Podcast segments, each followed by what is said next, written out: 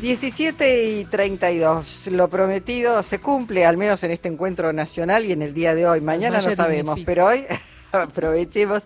Está Hugo Muleiro, escritor, periodista, presidente de Comuna, Comunicadores de la Argentina. Dirige la revista digital La Poesía Alcanza, difusión, poesía, teatro y demás expresiones culturales. Tiene varios libros, pero este, Tierra de los Despojos, es tu primera novela, Hugo. ¿Cómo te va? Hola, ¿cómo están? Qué gusto estar acá en este estudio. Para nosotras también hablo y por con ustedes. Muchas gracias. Es la primera publicada, no la primera escrita, vamos a decir. Ajá. Hay otra escrita por ahí, un par en realidad, pero que no satisfacen al autor, o sea, yo. Ah, te iba a decir, es un problema, claro, porque tener mucho trabajo sin publicar entonces. Sí, eh, no me gustan como están y bueno, veremos si las puedo salvar o no, porque puede pasar eso también. Sos de los escritores que, ah, digamos, tenés ensayos, tenés eh, diversos... Ensayos, sí. Pero, digo, de esos que revisan y revisan y revisan y... Sí, eh, es un vicio de editor que de alguna manera, aquí periodistas presentes sabrán de qué hablo, se adquiere en el oficio periodístico, que uno rara vez está conforme con la forma final de un producto periodístico, siempre encuentra algo que podría mejorar. Y eso eh, en, la escritura de esta novela y de las otras eh, también lo siento así, siempre hay algo que uno cree que podría estar mejor, pero bueno. Eh, Quiero decir, Permiso. Hola Hugo. Hola, que Hugo es un, a ver si la palabra es correcta, es un preciosista de la lengua. Palabra por palabra. o sea que ahí también hay. No, hiciste, escribiste. Sí, escribí, que tienen que ver con esto. O sea, y ahí me parece, más allá de la trama, desconozco cuál será la trama oculta que no querés mostrar, pero digamos, me parece que cuando uno edita también tiene una hiperexigencia con uno mismo, ¿no? Que hace difícil eh, que llegue el momento de dejar de corregir borradores, como decía Borges. Exactamente. Eh, Hay que entregarlo, perdón quien nunca ha escrito un libro, hay que entregarlo y entregarlo y que lo corrige, que alguien eso sucede, eso lo hice eh, eh, con amigos y demás que me hicieron devoluciones muy interesantes. Aún con las otras novelas, las no publicadas. No, las otras no. Ah. Eh, con esta publicada. Ah. Y bueno, adopté muchos consejos y tomé en cuenta opiniones muy interesantes, entre ellas las de mi hermano, que es un escritor ya con mucha más trayectoria. Vicente. Es, Vicente. yo voy a decir causalidad, no es casualidad. Ayer hablamos de una obra de teatro ¿eh? que se estrenó el día sábado en el Tinglado. Milonga sin variaciones. Exactamente, de Vicente Muleiro. Y hoy está Hugo Muleiro, su hermano, también periodista, sí, pero escritor. Ya tenemos aire de corporación, ¿no? Claro, pero juro que está hecho sin, eh, sin haber eh, pensado en esto. Ah, Digo, es el, el espacio de los Muleiro. bueno, pero hablemos más que de cómo la escribiste, de qué va esta tierra de los despojos. Yo empecé a leer y digo, ¿qué personajes? Algunos un poco reconocibles hay. ¿Sí? Y sí. Puede ser, claro. Bueno, todo lo que uno vuelca en, en una obra creativa o de composición de, de un universo eh, invariablemente se conecta con lo que uno va, va, llevando. ¿no? Digo, por los patrones de estancia, de pronto, a eso me refiero. No es que uno conozca los personajes, pero digo, hay ahí una descripción de ciertos comportamientos sociales, me parece. Sí, la novela se enfoca en una región, vamos a decir, que no es específicamente Argentina, porque los lugares están inventados, pero podría aplicar a otros países en los que hay esas ciudades que ustedes deben conocer, esas ciudades medianas, digamos, donde todo transcurre amablemente, no hay una conflictividad visible, eh, hay buen trato, un buen andar, un cierto bienestar, y queda por abajo, digamos, poco presentado a la, vista, eh, bueno, lo, que sucede en esos lugares eh, donde hay Mm, factores de poder, donde hay en general familias poderosas que tienen un control amplio de, de, las, instituciones del lugar y que son también determinantes de conductas, me parece a mí. Y bueno, la novela está situada en esa situación, en, en una ciudad mediana vinculada a una producción agrícola, digamos, y con dos personajes que están en un dilema que creo yo mayormente, más o menos todos pasamos, que es si nos enfocamos eh, en, lo que nos pasa, en lo que traemos en la mochila y nos viene pesando y no sabemos qué hacer y lo dejamos, y para, para tratar de estar mejor o para un buen pasar o para no complicarse, uno va eh, poniendo bajo la alfombra algunas cositas y esas cositas de su pasado y de su presente de alguna manera son ingobernables y en algún momento se presentan y además determinan cosas que hacemos y cosas que no hacemos. En estos personajes hay sueños casi desconocidos que aparecen como bruscamente y, ellos, los personajes tratan de abrazarlos porque es una sensación de alguna manera novedosa para, para, para los personajes. Así que por ahí va un poco la cosa, ver hasta dónde nos animamos a revisar qué nos pasó y en función de eso que nos pasó, qué estamos haciendo y qué, y, qué, qué, tenemos adelante, qué, qué, deseos, qué anhelos, qué sueños, por, por ahí parecen un poco locos, pero por ahí son oportunidades también. Es muy interesante porque yo voy leyendo y le decía, hay esa sensación de falta de tiempo, a veces digo, y me tengo que bajar del subte, ahora no puedo seguir leyendo, tengo que esperar a ver en qué momento retomo la lectura porque aparece, hay ahí una mirada de, un gran observador de la sociedad, de los prejuicios que existen, de, los mandatos, de los vínculos al mismo tiempo familiares en, grupos humanos donde está el, pater familia que determina, bueno, hasta que puede, hasta el momento mientras que puede, mientras, puede. Eh, cómo todo gira en torno de eso, la subordinación, digo, es muy interesante y una descripción además de cada uno de los personajes muy puntillosa, muy detallista, muy de, de, de, haberte puesto a observar eso que estás escribiendo de alguna eh, manera, verlo antes de, escribirlo. Es posible, sí, y, me ocurrió que algo que casi todos los escritores y las escritoras dicen, y yo nunca lo, lo creía hasta que me pasó a mí, que es que de alguna manera los personajes a veces van tomando vida propia. Claro, como que van, aparecen cosas que uno no, aparentemente no había previsto, ¿no?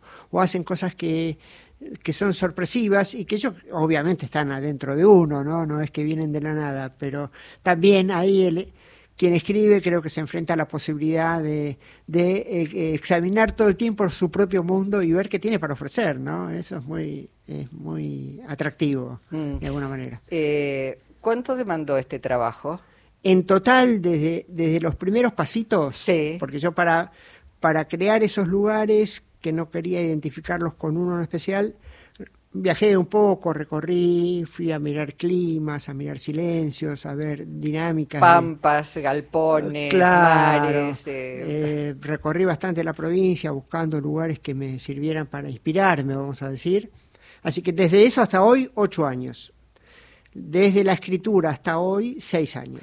Eh, ¿qué, ¿Qué diferencia escribir, vos que transitaste, bueno, que estás transitando distintos géneros, un ensayo, de una novela? ¿Qué, qué trabajo, qué otra cosa te demanda este, esa escritura? La escritura del ensayo demanda mucha rigurosidad, eh, mucha certeza respecto de lo que uno está afirmando, porque se supone que está se está aferrando a hechos, no está haciendo una invención o una ficción.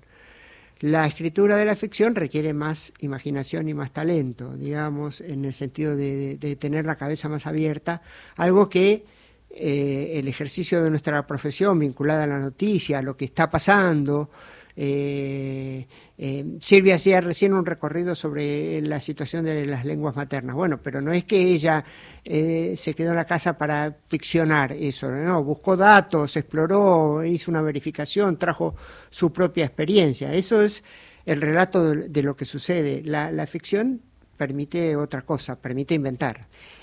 Hugo, para quienes no lo conocen, es un apasionado de la poesía. Cierto. De las personas que lector, Lector, eh, Sí, sí, no, no dije que escribías, dije un apasionado de la... Lector y difusor, las dos cosas. ¿Qué trae la poesía? Al, ensayo me imaginó que poco. Eh, la riqueza de la palabra, tal vez, ¿no?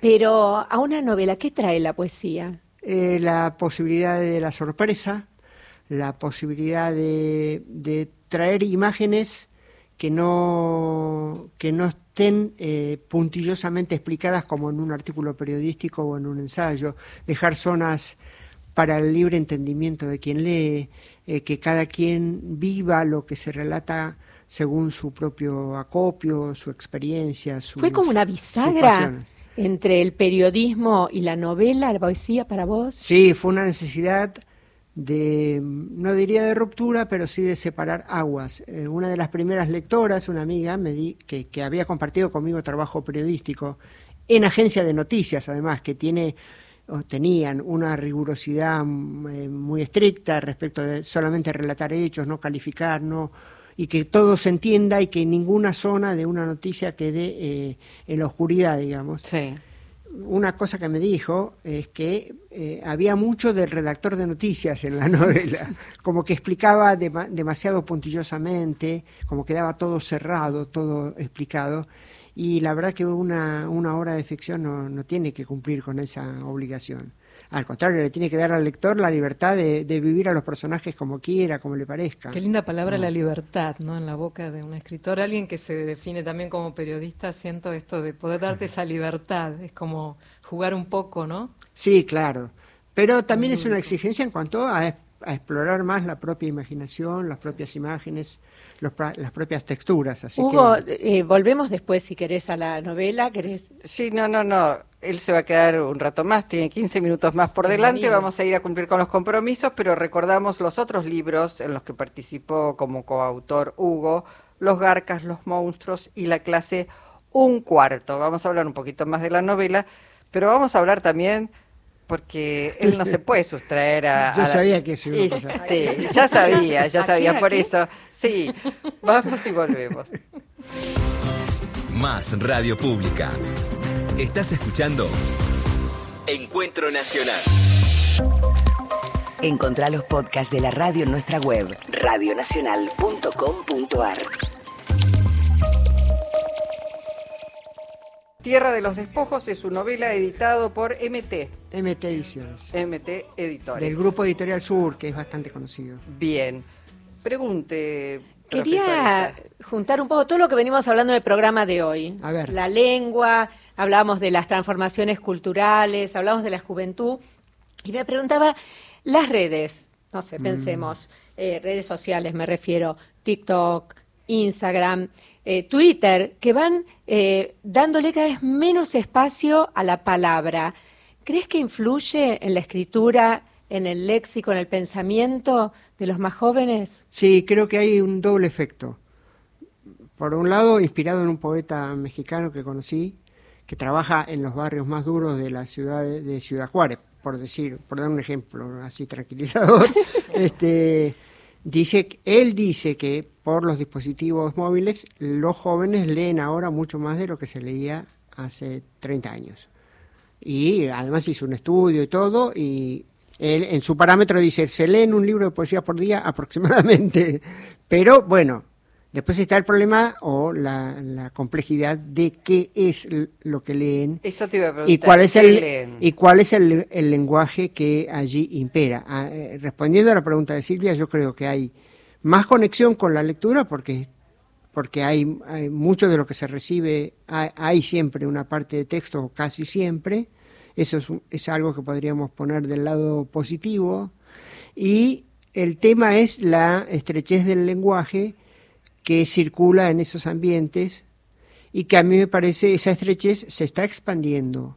No, no podemos decir que únicamente está en las redes digitales, me parece que se está expandiendo a otras formas de expresión, a otras formas de escritura, a la escritura periodística en primer lugar, donde me parece a mí hay una un, pasillo, vamos a decir así, cada vez más angosto en cuanto a al menú de palabras que se pueden presentar. ¿Cuántas veces decimos para presentar, no quiero por favor criticar a nadie, pero cuántas veces decimos para presentar un tema de la realidad eh, impactante y complejo que es algo polémico, por ejemplo, que es una, palabra que se circula permanentemente en cuanto medio uno pueda escuchar.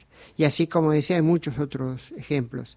Me parece que estamos ante, eh, ante un, una reducción del menú de opciones, vamos a decir así, en menos cantidad de palabras en la circulación social.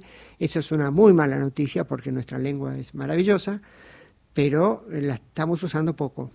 Eh, y, y en ese texto leído en, este, los, los, aparatitos, los diferentes aparatos, también hay una mutación de la ortografía. Y la Por supuesto. También no es solamente, digamos, que se estrecha la cantidad de palabras que utiliza, sino que las escribe pésimamente. Sí, bueno, ahí hay, bueno, también podríamos decir, bueno, son nuevas formas de escritura y vamos a ver qué pasa, eso habrá que verlo con el tiempo, pero, lo que pasa, y ahí entramos en una discusión que, que es bastante ardua y en la que suelo perder, que es que cada vez que introducimos modificaciones al lenguaje, con la mejor de las intenciones, podemos estar creando una dificultad en el entendimiento de quien nos recibe, de quien nos escucha o de quien nos lee, no habituado al uso de ese nuevo significado, digamos.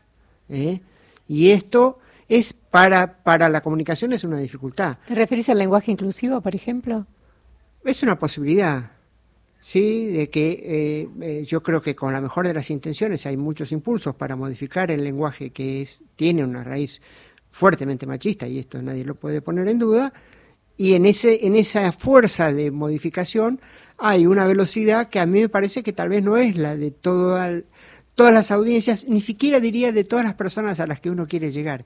Entonces yo me pregunto por la inteligencia de esa modificación. Digo, ¿convendrá, no convendrá? ¿Cómo le hablo? ¿Cómo le hablo a, aquella persona que se opone al derecho a la interrupción del embarazo? Le hablo con la E y ¿qué va a sentir? Va a sentir, uy, otro que viene con esto, yo me voy. Yo creo que lo puedo espantar. Entonces todo eso es muy complejo. Y, cada modificación de la lengua crea una, eh, una complejidad. Y en, en particular en el fenómeno de las redes digitales, lo que hay es un imperativo del extranjerismo, porque las, las matrices industriales y las cabeceras de todos los sistemas que todos usamos son de, corporaciones que hablan inglés y entonces ahí vamos sumando eh, eh, palabras eh, que vienen de ese origen y ahí también hay un proceso de modificación que uno lo puede ver críticamente, digamos. Sí, pensaba si esas disposiciones para adoptar determinadas palabras, terminologías, eh, digo, están acordes a la evolución en la sociedad, porque en general los jóvenes hablan de una manera y entonces eh, me, da la sensación de que quienes están este, dirigiendo dicen, bueno, nos sumamos a esto y le damos entidad a esto. No es la disposición primero y después el uso, sino usos y costumbres y sobre eso la norma, ¿o no? Sí, es, es, un mecanismo posible, pero a veces eh, por, por las decisiones que cada quien toma eh, y las posturas que tiene, apresura por ahí la modificación del la lenguaje. velocidad. Yo creo que ahora el problema es la velocidad. el lenguaje no se cambiaba tanto, ¿no? Este, estas redes machistas, estas cuestiones, ¿no? Digamos, se empezó a mover de unas formas como que no frenó, no paró en ningún momento, quizás. Entonces eso hace que no sea inteligente quizás en algunos momentos o de alguna forma esta llegada a lo que está diciendo Luisa. Yo creo que por lo menos hay que parar a pensarlo. Hay que decir, bueno, a ver qué... porque Debatámoslo. ¿para qué, ¿Para qué usamos la palabra? Para que alguien nos escuche, ¿no? Para que alguien, y, y, además de escucharnos, entienda. Para que haya comunicación, porque la comunicación no es solo el acto de emitir, sino también el acto de llegar a otra persona y establecer un código común. Y un paso más allá para incidir, transformar, etcétera, etcétera, ¿no? Exactamente. Entonces, si nuestro lenguaje se, se modifica a una velocidad tal que el receptor no lo, no lo puede tomar ni hacer lo propio, hay un problema. Bueno, en función del tiempo que tenemos, y yo estaba segura que nos iba a quedar, bueno, siempre nos, este, ¿dónde ya están las librerías Tierra de los Despojos. Está en algunas librerías, en, sí, en las librerías de Buenos Aires centralmente. ¿Por qué de los despojos, Tierra de los Despojos? Porque eh, el, el, el, el, ambiente, el, el, clima económico, cultural en el que transcurre la historia es, es hay, hay despojos, hay despojos de toda clase. De todo tipo. De ahí, de ahí viene. Bien, bueno. eh, para leerla. Una, una pregunta que no tiene que ver con la novela. ¿Hay que enseñar a leer los diarios más allá de que los diarios de papel van desapareciendo? Se lo pregunto a Hugo que hace todas las semanas análisis de medios, análisis de las editoriales, los principales editoriales de los medios, sumamente interesantes donde va desbrozando y mostrando las verdaderas intenciones y a veces pienso, bueno, también este los partidos políticos, los gobiernos contribuyen bastante a que esos medios utilicen determinadas debilidades o, cosas que emergen y que no se pueden ocultar, ¿no? Bueno, acá vamos a, vamos, vamos a coincidir con Silvia. Hay que enseñar a leer todo lo que uno recibe.